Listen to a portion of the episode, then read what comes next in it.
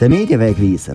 Das ist die Sendung, die hinter die Schlagzeilen schaut. Der Medienwegweiser mit Wermut fragt, nicht in Aarau, sondern in der Bundesstadt in Bern treffe ich den Cedric Wermut. Cedric Wermut, du bist Moderator bei uns bei Kanal K und da sind wir schon mit in der Diskussion. Du bist nämlich auch, wie sicher die Mehrheit der Zuschauerinnen und Zuschauer und Zuhörer wissen, ja in der Bundespolitik tätig für die SP. Eigentlich machst du genau das, was der Blocher auf der rechten Seite macht, mit Helle Blocher, oder? ja, also ich würde mich natürlich, gut, das macht der Blocher auch nicht, aber ich würde mich nie als Journalist bezeichnen oder so. Aber äh, ich meine, du triffst einen Punkt, der nicht ganz unwesentlich ist. Also der Grund, wieso, oder ein Grund, wieso ich die Sendung auch machen, ist, weil ich finde, es gibt ganz viele linke, progressive Projekte, Leute, die wahnsinnig viel denken, Ideen haben, die tatsächlich zu wenig vorkommen äh, im, im medialen Raum. Und das ist, weil ein Großteil von den privaten Medien faktisch von rechtsbürgerlichen Kräften kontrolliert wird. Nicht alle. Äh, es gibt SRG, aber auch die ist sehr ausgewogen. Ähm, und, und das ist ein kleiner Raum, wo ich dazu beitragen kann, dass, dass kritische Stimmen, Leute mit Ideen äh, vielleicht eine Plattform bekommen, die sonst nicht so viele Plattformen bekommen. Das ist äh, schon sehr eine zentrale Idee von, von dieser Sendung. Ich sage manchmal so ein bisschen im Jux, äh, es ist äh, quasi mediale Selbstverteidigung, was man da auch ein bisschen probiert. Aber das ist natürlich auch die Hälfte von der Wahrheit. Ein äh, viel größere Teil von der, von der Wahrheit ähm, ist, dass es für mich wie ein Selbst Bildungsprogramm ist. Also ich äh, lehre, ich lade Leute ein, die ich extrem viel lehre und das Sendegefäß zwingt mich quasi, mich auf die Themen und die Personen vorzubereiten und das ist jedes Mal bis jetzt äh, ein grosser, spannender Lernprozess gewesen. Ihr habt ja Medien, die ihr kontrollieren Also kontrollieren klingt ein bisschen hart, aber bei Kanal K ist die SBA beteiligt was er lange nicht gewusst haben. Oder? also wenn sie sogar mitgegründet also dann ist es in Vergessenheit geraten, das ist richtig.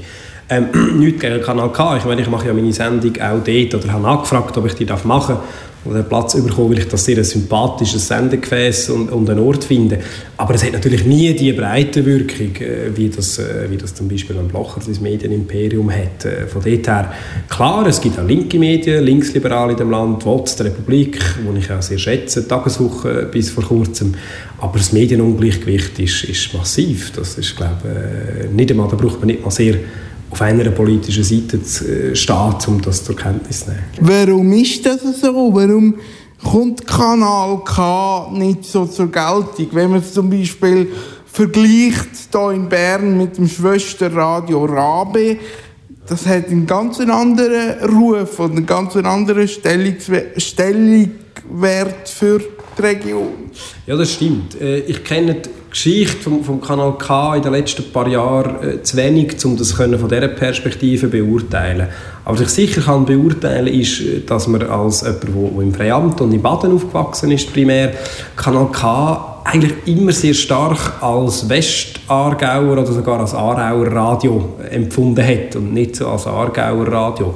Und ich glaube, die große Chance unter anderem von Kanal K und damit auch für eine kritische Öffentlichkeit, wenn man damit nicht nur eine linke, sondern auch eine kritische gegenüber dem faktischen Medienmonopol, das wir haben mit, äh, mit der Wanderweden im Aargau, ist jetzt tatsächlich Digitalisierung, wo ich hoffe, dass Kanal K eine größere Bedeutung bekommen äh, über den Raum äh, Aarau und über ähm, quasi sehr spezifisch interessierte Klientel an bestimmten Themen, die einzelne Sendungen äh, gelost hat. Das ist schon eine Chance. Die Medien im Allgemeinen sagen, die einen sind rechts und die anderen sagen, sie sind links. Also machen sie eigentlich einen guten Job. Nein, also ich meine, natürlich kann man verschiedene Meinungen haben, aber ich finde es schwierig, zum Beispiel im Aargau, jetzt der Aargau-Zeitung vorwerfen, es sei ein linkes Medium, das fände ich einen sehr kreativen äh, Versuch. Faktisch ist es mit unseren Themen schwierig. Ich gebe ein Beispiel. Es gibt äh, immer wieder in, in allen grossen Medien in den letzten Jahren noch mehr gibt es den Trend zu grossen Interviews mit Wirtschaftspersönlichkeiten, CEOs von grossen Unternehmen etc. Ganz selten mal kommt eine Stimme äh, vor, von einer Person, die zum Beispiel armutsbetroffen ist, ähm, wo, wo mit einer Behinderung muss leben muss, die EL-Ergänzungsleistungen bezieht, Familie, wo es schwierig geht. Das kommt dann immer so als Einzelfall äh, wird, das, wird das dargestellt und hat nie die Prominenz. Und das heißt, Dominanz, die dominante Weltsicht in den Medien ist eine rechtsbürgerliche, konservativ, liberale, männliche, wo ich finde, wo sich praktisch überall durchzieht, übrigens inklusive die SRG, wenn auch die SRG die ist, die am meisten Fortschritt gemacht hat in diesen Fragen in den, letzten Jahren. Äh, allein was zum Beispiel die Vertretung äh, von der, von der Frauen angeht, sind wir in allen anderen Medien meilenweit davon entfernt. Die SRG ähm, ist lang sehr heftig in der Kritik gestanden. Eine No-Bilag war ein Thema. Gewesen. Hast du das Gefühl, sie haben die Lehre aus No-Bilag gezogen? Kommt darauf an, wie. Also ich finde, es gehört zu einem öffentlich-rechtlichen Sender, dass sich alle über ihn empören und, und darüber streiten. Das ist richtig. Und ich sage den, den SRG-Journalisten, wenn sie manchmal ein bisschen leiden und, und uns das auch sagen, äh, dass man das auch als Kompliment nehmen Also man, man regt sich ja nur über ein Medium auf, das bestimmte Relevanz hat äh, und wo man, wo man irgendwo ernst nimmt. Ähm, das ist das eine. Äh, das andere finde ich ja und nein. Also ich finde, in den letzten Jahren ist so im Allgemeinen, aber das ist meine ganz persönliche Sicht und Empfindung, die Informationssendungen sind besser geworden. Es hat so eine Tendenz gegeben, zeitlang zum Boulevardisieren von Rundschau, 10 vor 10. Das ist wieder ein bisschen zurückgegangen. Das Radio hat sich extrem positiv entwickelt, auch mit dem neuen Sender SRF 4, äh, finde ich. Wo es schwieriger ist, das ist in der Führungsetage. Wenn man den Entscheid sieht, zum Beispiel das Radiostudio von Bern abzuziehen, dann zeigt das eine relativ kleine Sensibilität für das, was in der Diskussion rund um Nobel abgelaufen ist. Irgendwie äh, muss man ja sparen, also bei der SRG. Vielleicht sind ihr auch die Falschen oder du jetzt der Falsche, um darüber zu reden, weil der Bundesrat bürgerlich ist. Aber sie haben ja gesagt, sie wollten eigentlich lieber bei Mauern sparen, weder bei Leuten. Und dann ist es doch sinnvoll, das Ganze zu Zürich zu zentralisieren. Ja, ich sage dir einfach, meine Erfahrung kann ich dir sagen, aus, aus den paar Jahren, wo ich jetzt politisch aktiv bin, ist, dass äh, Journalistinnen und Journalisten sind auch Menschen. und wenn du dich in einem Zürcher Umfeld bewegst und primär mit Zürcherinnen und Zürcher redest, dann siehst du die Welt auch primär aus einer Zürcher Sicht.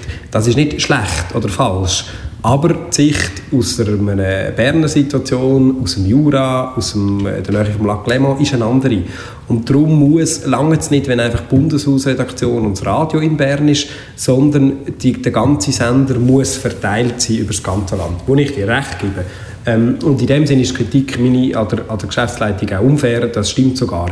Es ist natürlich nicht die SRG, die sich selber Sparvorgaben gemacht hat. Sie haben zwar fälschlicherweise, finde ich, der Marschall am Abstimmungssonntag selber in vorauseilendem Chorsam gesagt, wir fahren das Geld, aber ich finde gar nicht. Ich finde, wenn ein Landessender äh, oder eine Institution, eine öffentlich-rechtliche, wichtig ist, und ich finde, die ist wichtig und hat sich unter Beweis gestellt und etwas kostet, dann sind wir auch bereit, das zu zahlen. Jetzt kann man sich streiten, ob das Prinzip von der Kopfprämie, die wir faktisch haben, äh, mit der Beilage oder jetzt der Raffengebühr das Richtige ist. Ich finde nicht, ich finde, das müsste einkommensabhängig sein, aber es kann nicht sein, Demokratie nicht zuerst die Aufgabe, billig zu sein, sondern demokratisch zu funktionieren. Und dazu gehört ein ultra starkes Mediensystem. Und äh, darum finde ich die Diskussion über, über Effizienz bei der SRG immer ein, bisschen, immer ein bisschen schwierig. Ich finde, die hat zu fest überhand genommen, zumindest in den letzten Jahren. Von linker Seite kommt ja auch die Idee, dass man über kurz oder lang auch die geschriebene Presse mehr unterstützt. Überraschenderweise die jüngsten Entwicklungen sind so, dass äh, die Verlegerinnen und Verleger nicht mehr ganz so abgeneigt sind. Das kostet aber auch wieder Geld. Ja, und ich muss sagen, ich habe meine Position da auch ein bisschen entwickelt und ich glaube, die Partei auch. Also, äh, die Verleger und Verlegerinnen haben einen grossen Fehler gemacht, ist, dass sie vor zehn Jahren nicht auf die Debatte eingestiegen sind. Ob heute die Linke noch bereit ist, eine derart konzentrierte Medienwelt, in dieser konzentrierten Medienwelt die Verlagshäuser zu unterstützen, würde ich also schwer in Frage stellen. Wir haben kein Interesse daran, ein NZZ, AZ-Monopol jetzt auch noch finanziell äh, aufrechtzuerhalten, äh, zum Beispiel im, im Kanton Aargau. Bei dieser Medienkonzentration haben sie es schlicht nicht verdient, Entschuldigung, ähm, unterstützt zu werden, sondern ich finde, wichtiger ist, dass man anfängt, Möglichkeiten von Konkurrenzprodukten äh, zu unterstützen. Also das, was du beispielsweise machst, oder unabhängige Journalistinnen und Journalisten, die eigene Online-Plattformen machen, die Republik, die einen äh, neuen Versuch macht. Eines der Hauptprobleme ist, dass es heute eigentlich Konkurrenz fehlt in dem äh, in dem Mediensystem. Und da kann es sein, dass die Verlegerinnen und Verleger den Moment von der Zeit also, also massiv äh, verpasst haben. Aber ja, auch eine öffentlich-rechtliche Unterstützung für, Med für neue Medienprojekte würde kosten und ich finde das richtig, ja, das wird uns halt etwas kosten, aber das muss uns Demokratie wert sein. Ändert das etwas, wenn jetzt die SP im Schlüsseldepartement UWEC wieder ihre Frau muss stehen? Ich hoffe es. Also gerade in der Medienpolitik hoffe ich, dass äh, die Totalverweigerung, also die fast Totalverweigerungshaltung vom Bundesrat, zumindest aus dem Departement aus, wenn man jetzt versucht, ein bisschen, ein bisschen aufzuweichen, aber am Schluss ist sie eine von sieben äh, und, und auch angewiesen auf eine parlamentarische Mehrheit. Wir wünschen uns Impuls, gerade in diesen medienpolitischen Fragen, aber ob die dann durchkommen politisch, das hängt äh, nicht nur an Simonetta. Wir machen eine kurze Pause.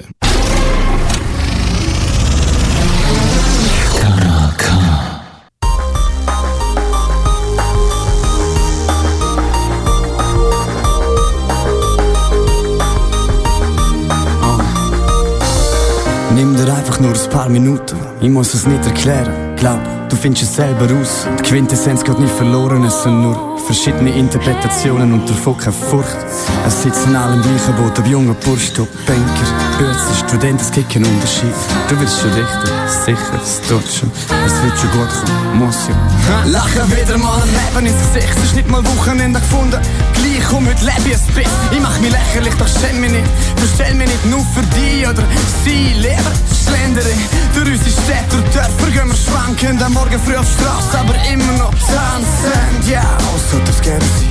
Setz deine Sonnenbrille auf und leg mal neben mir, das Leben ist da. Das Leben ist jetzt, hör auf, träumen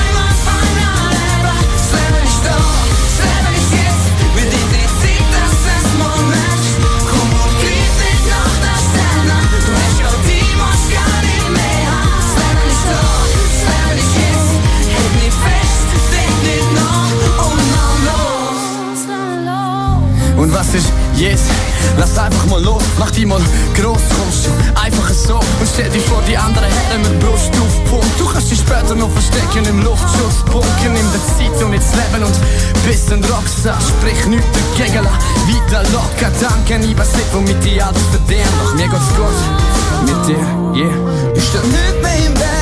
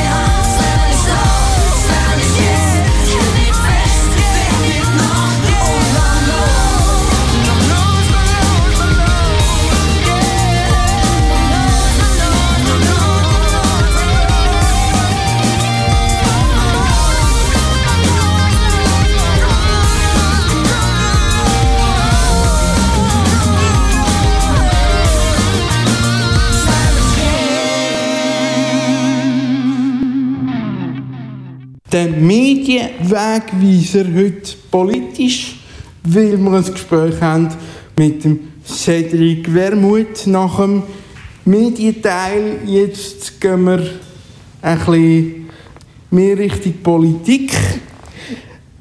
SP hat ein Problem, sage ich ketzerisch, weil in der aktuellen Umfrage macht euch die FDP der zweite Platz streitig. Kommt immer wieder an, welche Umfrage das man nimmt. Äh, heute, die, also heute, an dem Tag, wo wir das Gespräch führen, äh, ist äh, eine Umfrage von der Tagesanzeiger rausgekommen, die wieder ein bisschen anders aussieht. Ich selber habe Politikwissenschaft studiert und darum glaube ich diesen Umfragen sehr wenig, um das ehrlicherweise zu sagen. Äh, Demokratie wird nicht mit Wahlen, äh, nicht, nicht mit Umfragen entschieden, sondern, sondern mit Wahlen. Ich gebe sehr wenig auf das. Das sind immer Momentaufnahmen, das hängt von ganz vielen äh, Annahmen an, die man im Modell drin hat und wer man befragt. Aber ich glaube, man muss das so oder so zur Kenntnis nehmen, was sicher richtig ist, wenn man die letzten kantonalen Wahlen anschaut. Wir haben einen sehr guten Lauf gehabt, Anfangslegislatur und dann hat die FDP ganz massiv zugelegt. Äh, Für mich völlig unverständlich, ganz ehrlich, äh, wie man im Moment Freisinn wählen kann, aber das muss ein Alarmsignal sein äh, für, für die Partei. Unsere grosse Stärke ist die Mobilisierung. Das haben wir in den letzten Jahren ganz massiv aufgebaut und wir haben unter anderem im Aargau das im, im 16. Jahr vom ersten Mal breit ausgerollt. Das hat gut funktioniert und ich setze schon auf das. Zweitens ist, es klar, es ist immer eine Frage, ist man mit den Themen bei den Leuten und, und ich habe das Gefühl, sozialdemokratische Themen stehen jetzt wieder im Zentrum. Wenn man die Frage von der Gesundheitskosten äh, anschaut, die Frage vom Klimawandel aber auch äh, und äh, von der schwierigen Balance von Lohnschutz äh, und europäischer Integration, dann sind wir eigentlich ideal aufgestellt und jetzt ist die Frage, kriegen wir das argumentativ auch noch über. Äh, trotzdem gibt es zum Beispiel im Bereich von der, äh, ich sage jetzt von der IV-Welt überraschend viele Wähler von Rechten bis recht, rechts Aussenparteien, sprich äh, SVP. Wie holt man die wieder zurück? Weil das muss euch Sorgen machen, weil aus eurer Sicht bringen die ja keine Lösung, sondern nur Problembewirtschaftung. Ja, oder zumindest nur Lösungen für ein paar wenige. Also was du sagst, ist, fällt mir auf und ist auch äh, so nicht neu und historisch auch nicht neu in ganz vielen, äh, ganz vielen Gruppen. Und ich verstehe äh, zum Teil den Impuls, zum Beispiel von IV-Bezügerinnen und IV-Bezügern. Ich komme zum Beispiel relativ oft, jetzt sind wir gerade im Parlament dran, die IV-Revision, die sogenannte Weiterentwicklung zu behandeln, ähm, wo die bürgerliche Partei zum Beispiel wollen, die sogenannte Kinderrente kürzen. Und da haben wir immer wieder die Debatten und Mails von Leuten, die sagen, ich beziehe IV und die IV ist härter geworden oder ich habe meine Rente verloren und gleichzeitig geben die ihr Geld aus für die Entwicklungshilfe und, und für Asylsuchende. Und das ist, kommt aus einer Verzweiflung raus, ist aber eine komplette Fehlannahme. Also erstens weigert sich das Parlament, ist nicht das Problem, dass wir in der Schweiz kein Geld hätten für IV-Bezügerinnen und Bezüger, weil wir es im Asylwesen ausgeben, sondern das Parlament hat entschieden, dass man möglichst viele Leute in dem Land, wo, äh, wo IV beziehen oder an Armutsgrenze leben, muss drangsalieren in der Hoffnung, dass es dann plötzlich Jobs für die gibt, was ja absurd ist, wenn es äh, keine gibt. Äh, und andererseits löst das Problem nicht. Also man kann es ganz einfach machen. Wenn man sich überlegt, vor 15 Jahren, wo es vielleicht weniger Flüchtlinge äh, gehabt sind dort mehr IV-Renten ausgezahlt worden? Nein, sondern was geändert hat, ist eine politische, eine politische Situation. Und mich beelendet das ein bisschen, wo du recht hast, dass wir offenbar von gewissen Kreisen auch nicht mehr als ihre Interessensvertreter wahrgenommen werden. Und, und um das müssen wir kämpfen. Das will ich diesen Leuten nicht vorwerfen, sondern das wirf ich uns und, und mir selber vor. Ähm, wir stehen unter anderem genau für Menschen, die angewiesen sind auf die, auf die solidarische äh, Rückverteilung, auf, auf, der, auf den starken Sozialstaat. Und ich wette darum kämpfen, dass wir denen ihr Vertrauen wieder können, äh, können zurückgewinnen können. Das muss eine der grossen Aufgaben sein der nächsten Jahre. Aber statt dass man Einheit zeigt und darum kämpft, ist man größtenteils mit sich selber befasst. Findest Äh, ich spreche Flügelkämpfe an, die jetzt ums Rahmenabkommen aufkommen. Wie nimmst du die wahr?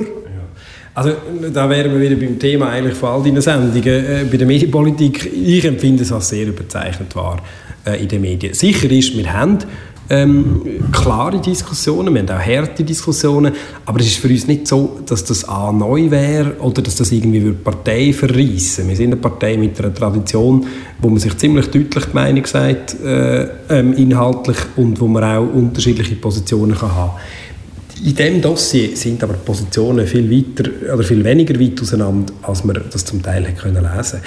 Es gibt eine Einigkeit darüber, dass man sagt, wir wollen eine vertiefte europäische Integration und die muss in irgendeiner Form vertraglich festgelegt werden und das Rahmenabkommen äh, ist darum grundsätzlich zu begrüßen. Aber, das haben wir auch immer gesagt, das geht nur dann, wenn die Integration von den Menschen als sozialer und wirtschaftlicher Fortschritt erlebt wird. Und für das sind die Lohnschutzmaßnahmen zentral. Und jetzt gibt es zwei Annahmen in der Partei. Die einen, die sagen, man muss zuerst Ja sagen und dann das Problem von der Lohnschutzmaßnahmen lösen. Und die anderen sagen, der Vertrag gefördert Lohnschutzmaßnahmen derart massiv, dass wir einen Punkt setzen und sagen, so nicht, wir wollen neue Verhandlungen. Und da sind wir im Moment auch intern in einem Prozess, äh, wo, wir, wo, wir uns wo sich beide Seiten überlegen, wie kann man sich aufeinander zubewegen. Wir werden jetzt zuerst einmal eine Reihe von Fragen formulieren, die der Bundesrat muss klären muss. Und inhaltlich sind wir nicht so weit auseinander, wie das dargestellt wird. Also hat Chantal Galladay respektive ihren Wechsel äh, fast zu viel ausgelöst, Ihrer Meinung nach? Oder ich stelle die Frage anders. Was meinst du, was hätte sie sich überlegt, wo sie das gemacht hat? Also das musst, äh, was sie sich überlegt hat, musst du Chantal Galladay selber fragen. Was ich überzeugt kann sagen, ist, dass fraktionsintern der Wechsel von der Chantal Galladay überhaupt kein Thema war, wenn es um die Europapolitik äh, geht. Sie ist, hat sich nie europapolitisch geäußert. Wir haben unseren Fahrplan und unsere Sitzungen nicht angepasst äh, wegen dem, sondern wir haben vorher schon klar festgelegt, wie wenn wir uns äh, dem, dem Thema äußern. Ich bedauere jeden Aus- und Übertritt. Ich kann es aber nicht so gut beurteilen. Es scheint mir sehr eine innerzürcherische Auseinandersetzung zu sein, ehrlich gesagt, gekoppelt äh, mit persönlichen Karriereüberlegungen. Ob das legitim ist, muss sie selber für, für sich wissen. Es ist ein, ein freies Land und eine freie Welt, wo man, kann, kann Partei, wo man kann Partei wechseln kann, wenn man das Gefühl hat, man, man kann es auch ohne. Ich persönlich bin der Überzeugung, dass ich zu 8 oder 99 Prozent gewählt bin wegen der Partei, wegen den Menschen, die die Partei über Jahre finanziert haben und unterstützt haben und das jeden Tag machen und Wahlkampf für mich machen. Es gibt andere, die sich selber äh, das wichtiger erachten. Das wird man nicht können das muss jede und jeder für sich selber wissen. SP ist eine Partei, die sehr stark auf die Jungen setzt. Vor ein paar Jahren bist das du gewesen. Bin ich nicht mehr? Nein, du hast selber gesagt, du seist nicht mehr jung, ja, das ist leider so. Ja, das ist recht. Und jetzt redet man sozusagen von der Jusufizierung von der SP. Was ist jetzt geworden? Ist das ein bisschen, ja... Also einerseits, auch die muss ich sagen, ähm, was man immer so ein bisschen falsch darstellt, es ist nicht so, dass die Generation von der neuen USO, wie wir das so ein bisschen nennen, ab 2008, wo ich durfte Präsident sein, aber nur ein, ein Teil war von dem Team, dass die quasi Partei gegen ihren eigenen Willen erobert hat oder reingekommen wäre. Wir sind ganz massiv unterstützt worden. Also der Christian Löwra ist quasi die Schuld, dass das Juso-Präsidium entschädigt wird, dass das jemand mit viel Zeit machen kann, dass unsere Strukturen aufgebaut worden sind, dass wir im Präsidium sind. Das hat er alles sehr stark befürwortet, weil er gesagt hat, mir ist die Vertretung der Jugend in der Partei wichtig. Und das hat sich ganz massiv ausgezahlt. Ich meine, du sagst, also ich bin eigentlich nicht mehr der Jung. Wir haben heute Matthias Meyer, Fabian äh, Molina, ähm, Samira Marti, der neu im Parlament ist. Es werden bei diesen Wahlen vielleicht ein David Roth, ein, ein, ein Jon Pult und andere reinkommen, die aus dieser Generation rauskommen und jetzt Verantwortung während Jahren schon getragen haben, sehr jung äh, in den Kantonalparteien, in extrem erfolgreichen äh, Kantonalparteien. Und das stimmt, wir kommen aus einer gemeinsamen Generation. Wir haben auch sehr stark daran geschafft, die Generation zusammenzuhalten. Es ist seit den 90er Jahren die erste Generation, die so ein bisschen geschlossen übergetreten ist von der JUSO in die SP. Das war uns auch immer wichtig und wir gesagt haben, wir haben alle Jahre lang gesehen, wie sich das Engagement dann verliert und das soll nicht mehr passieren. Ähm, und von dort her ist das richtig, aber ich meine, wir sind alle älter geworden Tamara Icello war zum Beispiel noch nicht in der JUSO, gewesen, wo ich, äh, wo ich äh, JUSO-Präsident war. Ähm, äh, von dort her ist einfach von einer Jusifizierung zu reden, ist schwierig. Das andere, was ich, ich den Leuten sage, wenn, wenn man das schon kritisiert, dann liegt das ja nicht an der, nur an der Stärke quasi von der neuen äh, Generation, sondern auch an der Schwäche von der anderen, wenn man so will. Und, und dann, äh, dann bin ich gerne bereit, mich immer inhaltlich zu streiten. Aber äh, man kann schwer denen, die es richtig gemacht haben, das vorwerfen. SB hat die Juso vor allem auch aufgebaut, um eben die Jungen an sich zu binden. Wo du noch Präsident warst, hat eigentlich vor allem von der Juso geredet und weniger von den anderen Jungparteien. Jetzt ist der, Fokus auch wieder medial, mehr eigentlich auch auf anderen Jungparteien. Ist das eine Art auch schade, oder? Nein, äh, überhaupt nicht. Also ich, äh, ich würde auch äh, uns das bis zu einem gewissen Grad auch anrechnen. Äh, vielleicht finden das ein paar überheblich, aber ich glaube, wir haben äh, mit der Generation im 08 bis 11 eine Vorleistung geleistet, dass andere Jungparteien überhaupt auch Platz bekommen haben, um sich den einholen. Und das ist richtig und wichtig. Und die anderen Parteien haben dann mit der Zeit angefangen, das System zu kopieren, äh, wo, wo die SPK hat, wie sie gemerkt haben, es, es ist wichtig für die Akzeptanz in der Gesellschaft, dass die Jungen einen ernsthaften Platz bekommen. Und das ist nur zu begrüßen. Ich sage nicht, das Parlament oder die Parteien müssen nur noch aus Jungen bestehen, das wäre Kabis. Aber wir haben bis vor zehn Jahren eine viel zu tiefe Vertretung von der jungen Generation gehabt. Und ihre Anliegen, zum Beispiel wenn man Digitalisierungsfragen anschaut, äh, ist kein Zufall, dass die Schweiz im Hintertreffen ist, sondern weil die, die Generation zu wenig präsent war. Und das ist sich massiv am, am verbessern und das finde ich in allen Parteien eigentlich einen wünschbaren Prozess. Du bist JUSO-Präsident, wir haben es gesagt. Ähm, wo du noch JUSO-Präsident warst, bist aufmüpfig gewesen. Es ist jetzt immer noch der, der, der Joint-Ausschnitt, ist immer noch, der kommt immer noch, wenn man, wenn man nach dir sucht. Ähm, bist du jetzt ruhiger geworden? Also, ich glaube, ich habe zuerst mal eine andere Rolle. Äh, ich meine, weil, wenn ich jetzt noch so wäre wie als Hauspräsident, dann hätte ich ja meinen Nachfolger, David Roth, dem Fabio Molina oder Tamara Funicello, wie den Platz weggenommen. Und das kann nicht die Logik sein. Und ich glaube, der Erfolg von der Juso in den letzten Jahren, wo konstant hoch war, zeigt ja auch, ähm, dass das funktioniert hat, dass äh, das Zepter auch an andere Personen zu übergeben. Und das wäre völlig falsch gewesen, wenn das nicht so passiert wäre. Also, das ist auch ein bewusster Entscheid gewesen.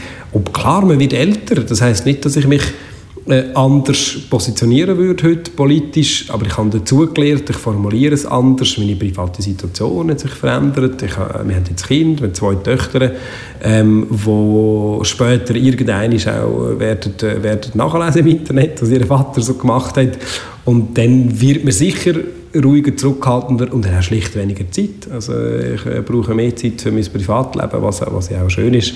Äh, und dann verändert sich im Leben ein bisschen die Priorität. Ich glaube, das hat vor allem mit dem zu tun. Und dann sind wir wieder bei den Medien, weil deine Schandtaten von früher, die bleiben stehen. Das ist so. Also das ist eins, ich merke das auch, oder? die Geschichte, die du angesprochen hast mit dem Joint, das fragt mich jede Schulklasse, wo, wo nach Bern kommt. Und das ist zehn Jahre her. Oder? Also das, in einem Leben von einem 33-Jährigen ist das ein Drittel. Äh, das sind Welten und, ähm, und das wird man nicht mehr los. Das ist so. Das ist man sich sicher als Junge auch nicht so wahnsinnig bewusst, wie, wie, wie das Image hängen bleibt, weil halt das Internet alles registriert. Also es gibt jetzt nichts, wo ich mich äh, dafür schäme, ähm, aber es hat schon Situationen gegeben, wo ich froh wäre, man hätte auch mein Engagement in diesen zehn Jahren äh, nicht jedes Mal äh, nur an dem gemessen, was ich als User-Präsident gemacht habe. Es geht gerade weiter.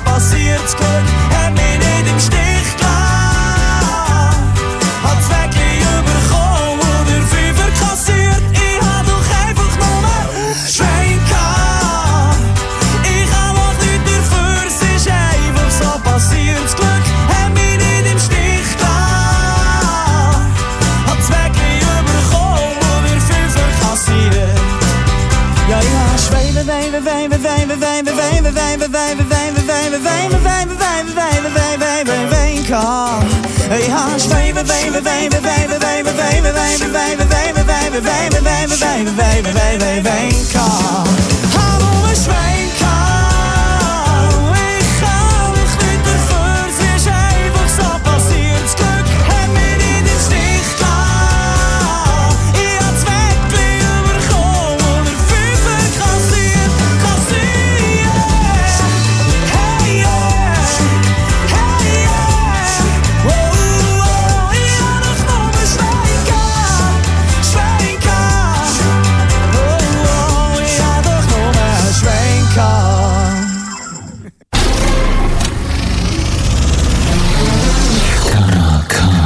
Der dritte Teil von unserem Gespräch mit dem Cedric Wermuth sollte sich um den Kanton Aargau drehen.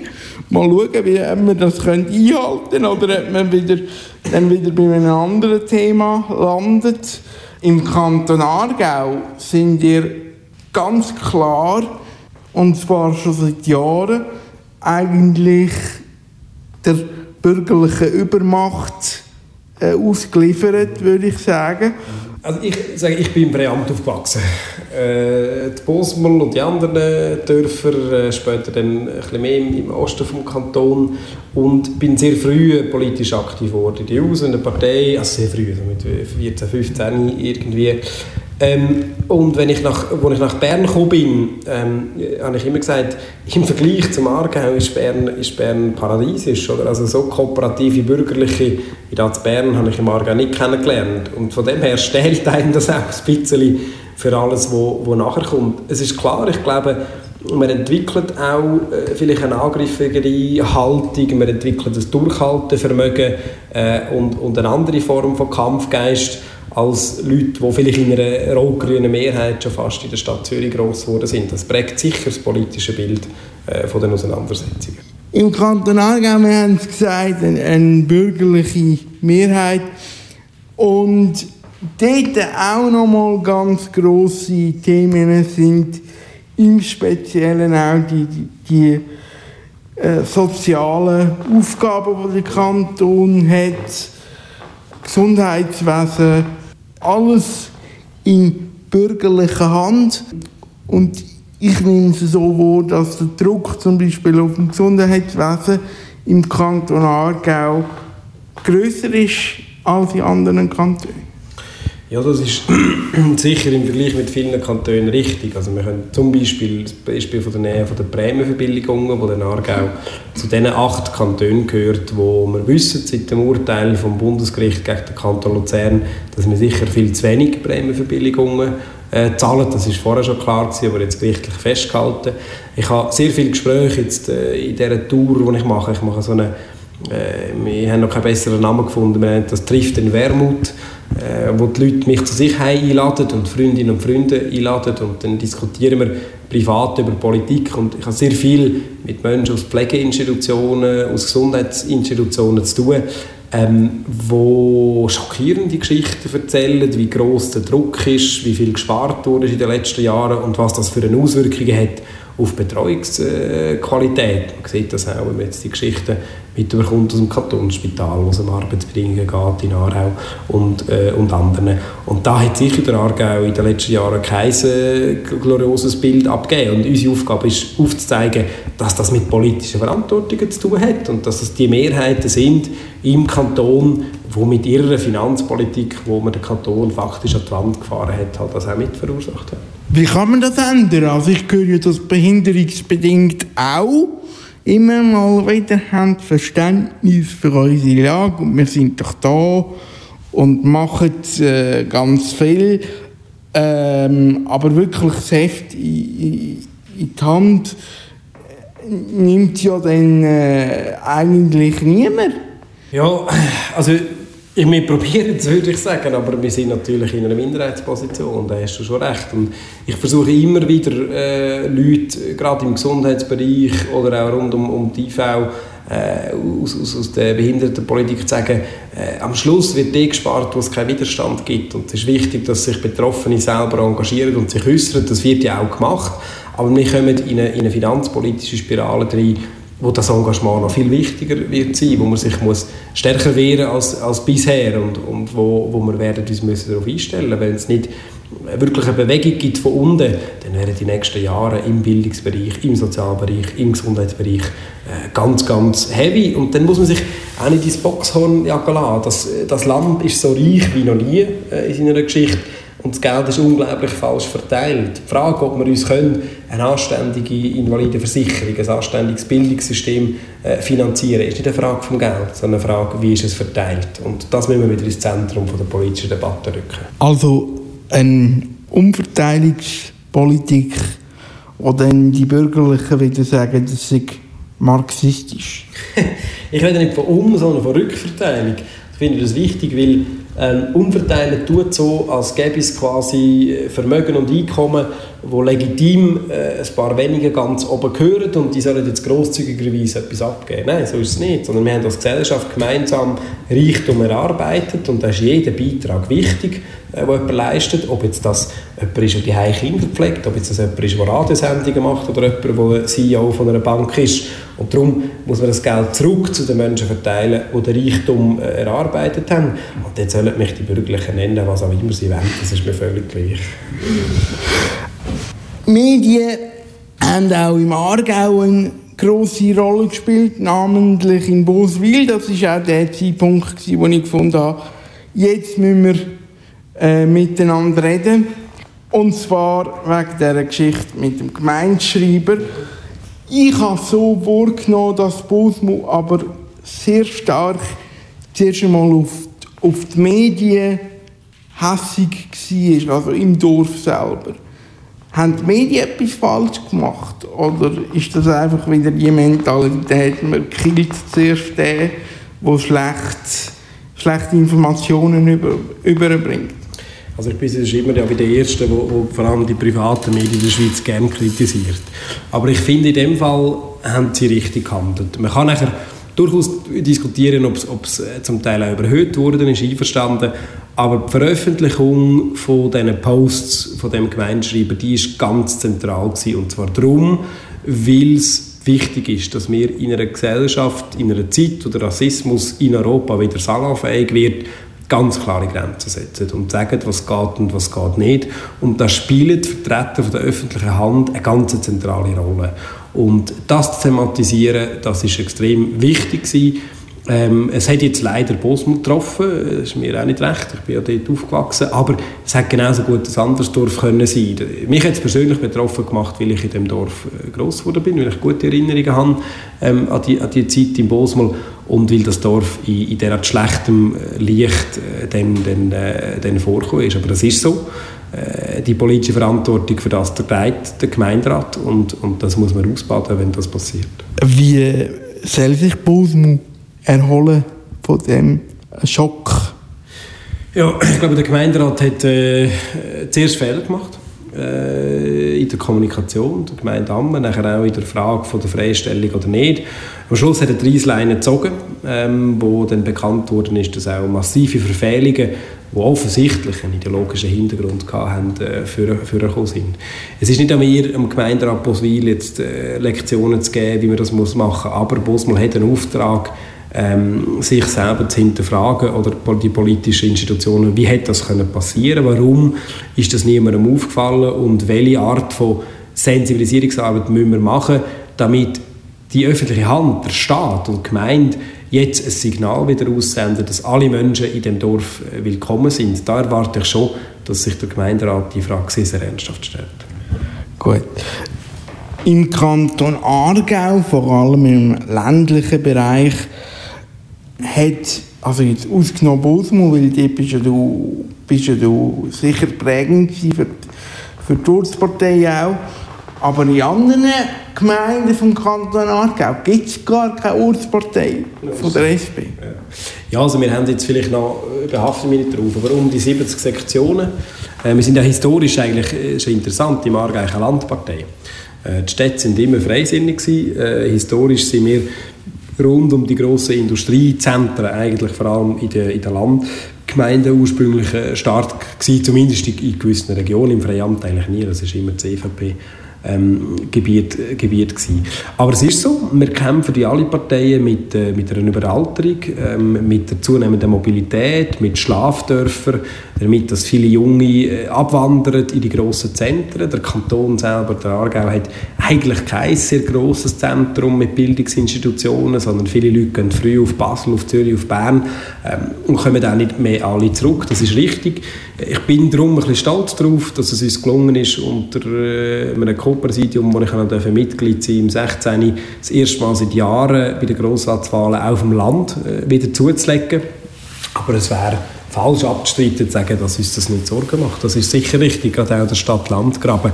Wir haben massiv in der Stadt gewonnen in den letzten Jahren. Wir, haben, wir dominieren fast alles, äh, was so die größeren Städte sind, zumindest Mitte links, aber sind auf dem Land zum Teil aufgerieben worden. Das müssen wir zur Kenntnis nehmen. Der letzte Teil gibt es gerade nach dem nächsten Lied.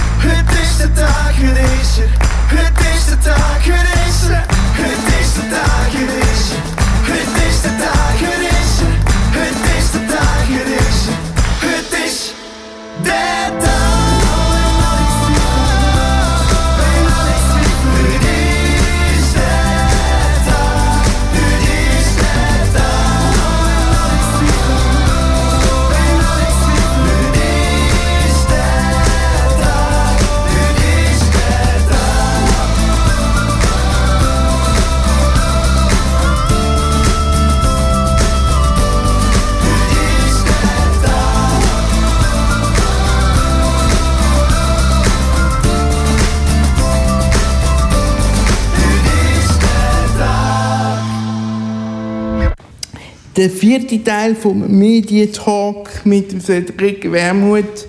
Der Medientalk ist aber allerdings im ersten Teil behandelt worden. Ähm, wir haben uns vorher um den Aargau gekümmert, kümmern wir uns jetzt noch um die, um die grossen Wahlen im Herbst. Äh, du willst Ständerat werden. Wie gross sind deine Chancen? Ja, das ist immer schwierig einzuschätzen. Ich sage klein, aber existent. es ist klar, der Kanton Aargau ist ein Herzpflaster immer für die Linke. Wir haben seit 1848 zweimal äh, einen Ständerat oder eine Ständerätin gehabt. Eines in den 40er Jahren und eines ist Pascal Bruderer.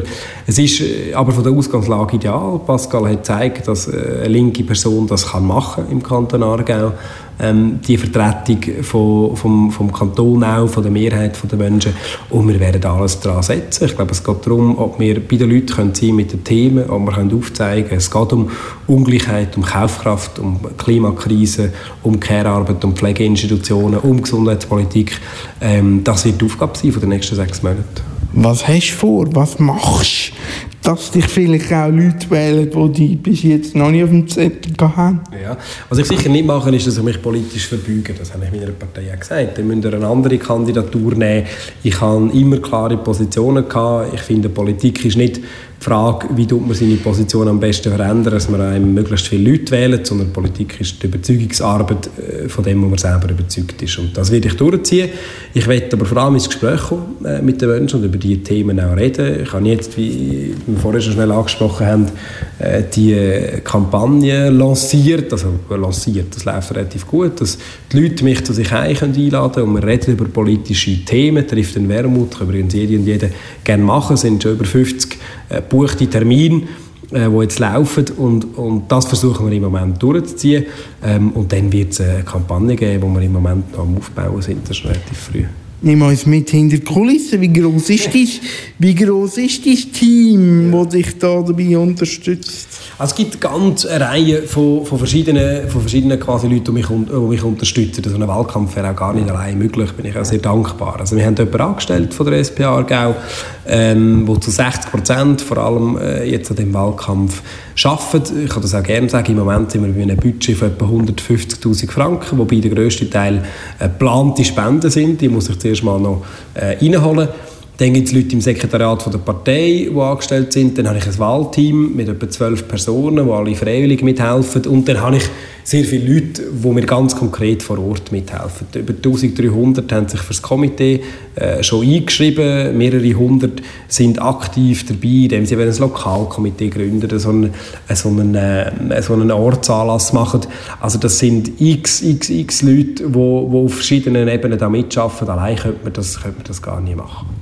Jetzt geht es auf die Wahlen hin und dann sind wir wieder bei den Medien, weil in den Medien muss man sich zeigen, damit man gewählt wird. Also das ist ein, ein Spiel, wo man muss spielen mindestens alle vier Jahre. Werden da die richtigen Leute gewählt? Oder gibt es auch Leute, die auf der Strecke bleiben, die eigentlich eine gute Arbeit würden machen, aber die Medien irgendwie sie nicht aufnehmen? Oder? Absolut. Ähm, also das Zweite absolut. Ich habe immer gesagt, Wahlen sind kein Qualitätsmerkmal. Ähm, Wahlen werden von ganz anderen äh, Einflüssen beeinflusst und Medienpräsenz ist übrigens auch überhaupt kein Qualitätsmerkmal, obwohl ich mich ja über Medienpräsenz nicht kann beklagen äh, an und für sich. Es gibt sogar Fälle, wo das diametral unterschiedlich ist, Bedeutung im Parlament und, und was man real schafft und, und die öffentliche äh, Bedeutung. Natürlich nehme ich das für mich in Anspruch, dass das nicht so ist, aber, äh, aber das gibt es. Gleichwohl sind Medien wichtig, äh, im Transportieren von Inhalten, auch im Kritisieren äh, von, von Inhalten und das gehört zum Game. Es ist nicht immer angenehm, äh, und ich freue mich ehrlich gesagt auch auf einen Abschnitt von meinem Leben, wo dann nicht alles wird öffentlich abgehandelt werden. Man hat gesagt, dass in dieser Legislatur ein bisschen eine Legislatur war, wo, wo ein stagniert hat. Ähm, in der nächsten sollte das ein bisschen anders werden. Wo siehst du Handlungspotenzial für die nächste Legislatur? Also Handlungsbedarf ist, ist gross. Der fällt sicher an bei der Ungleichheit, die zunimmt. Das heisst, bei Kaufkraftfragen. Wir müssen schauen, dass Mieten, wenn wir, wir die Mieten im Griff bekommen, äh, dass wir Krankenkassenprämien für die Menschen im Griff bekommen, dass Lohn, das Lohnwachstum stimmt. Wir müssen dem kalten Sozialabbau etwas entgegensetzen, wo durch das Land läuft. Wir müssen endlich den Klimawandel äh, in, in den Griff bekommen. Das heisst, wir müssen unsere Gesellschaft ganz fundamental umstellen, damit sie den Klimawandel kann verhindern kann. Und wir müssen unsere Beziehung zu Europa wieder ins Lot bringen. Das sind, glaube ich, allein schon drei Themen, die uns ziemlich ausreichend werden äh, beschäftigen in den nächsten vier Jahren. Hoffentlich im Ständerat, aber das hängt vor allem von deinen Hörerinnen und Hörern ab. Natürlich. Wenn jetzt die Leute aus dem IV-Sektor sich politisch engagieren und abstimmen, ist die SP dann die richtige Kraft? Glaube absolut, wir haben ein Defizit drin ähm, äh, und ich meine, die allgemeine Politik, aber die SP auch, wenn wir das vor allem für uns in Anspruch nehmen, äh, Menschen mit einer Behinderung auch, äh, oder mit einer Beeinträchtigung, ähm, Plattform zu bieten, damit sie sich politisch besser äußern können. Das ist ein, grosser, ein grosser Mangel in der Schweizer Politik. Wir sind dran, äh, interne Gruppen aufzubauen, also vor allem äh, Leute, die das selber für sich erkämpfen und ich finde das extrem wichtig, ähm, dass das passiert. Ich wüsste aber ehrlich gesagt nicht in welcher anderen Partei, also für mich als bei den Grünen, da haben wir keine Differenzen inhaltlich, aber die einzige Partei, die klar sagt, für uns ist ein solidarisches Miteinander äh, wichtig und Eigenverantwortung kommt an eine lächerliche Grenze, äh, wenn halt Bedingungen ungleich sind. Äh, und und an, dem, an dem müssen wir arbeiten und wir müssen wegkommen von einer Drangsalierungslogik, wo sich leider auch die IV reingegeben hat in den, in den nächsten Jahren. Also am Schluss man muss sich jede Person, ob sie jetzt IV bezieht oder nicht, selber überlegen, was ihre Weltvorstellungen sind. Aber ich äh, habe Mühe, äh, oder ich habe die Mühe nachzuvollziehen, äh, warum äh, IV-Bezügerinnen und IV-Bezüger zum Beispiel würden, äh, Mitglied werden von der Freisinnigen oder von der SVP.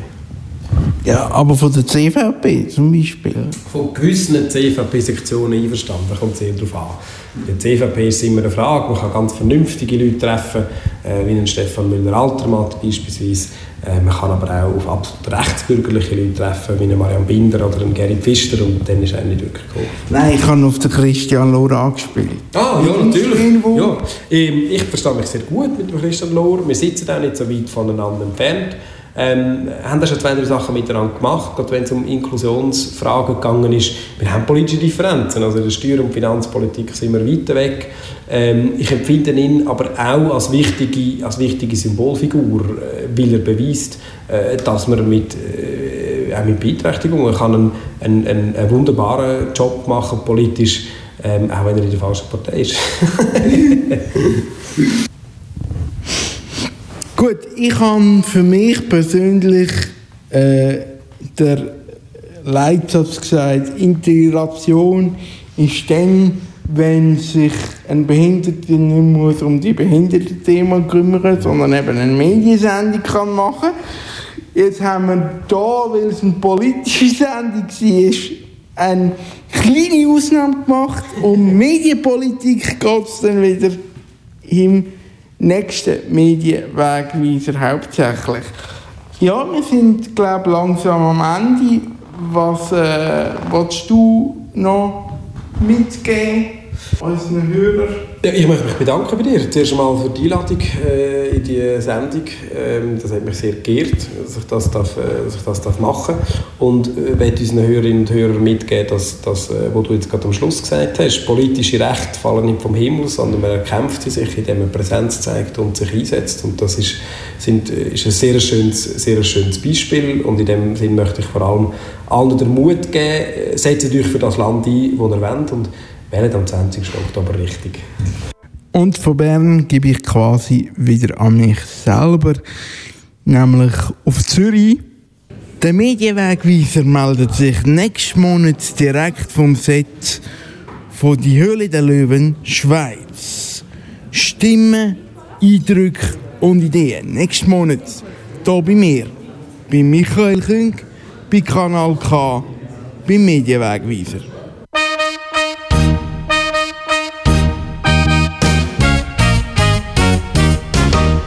Da wär's gsi mit dem Medienwegweiser hier auf Kanal. Alle Folgen gibt's ja immer online auf kanalk.ch.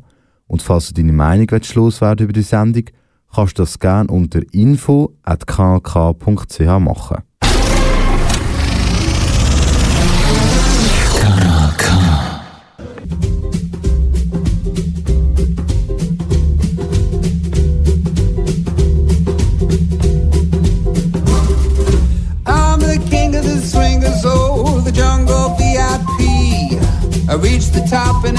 stopping. That's what's bothering me.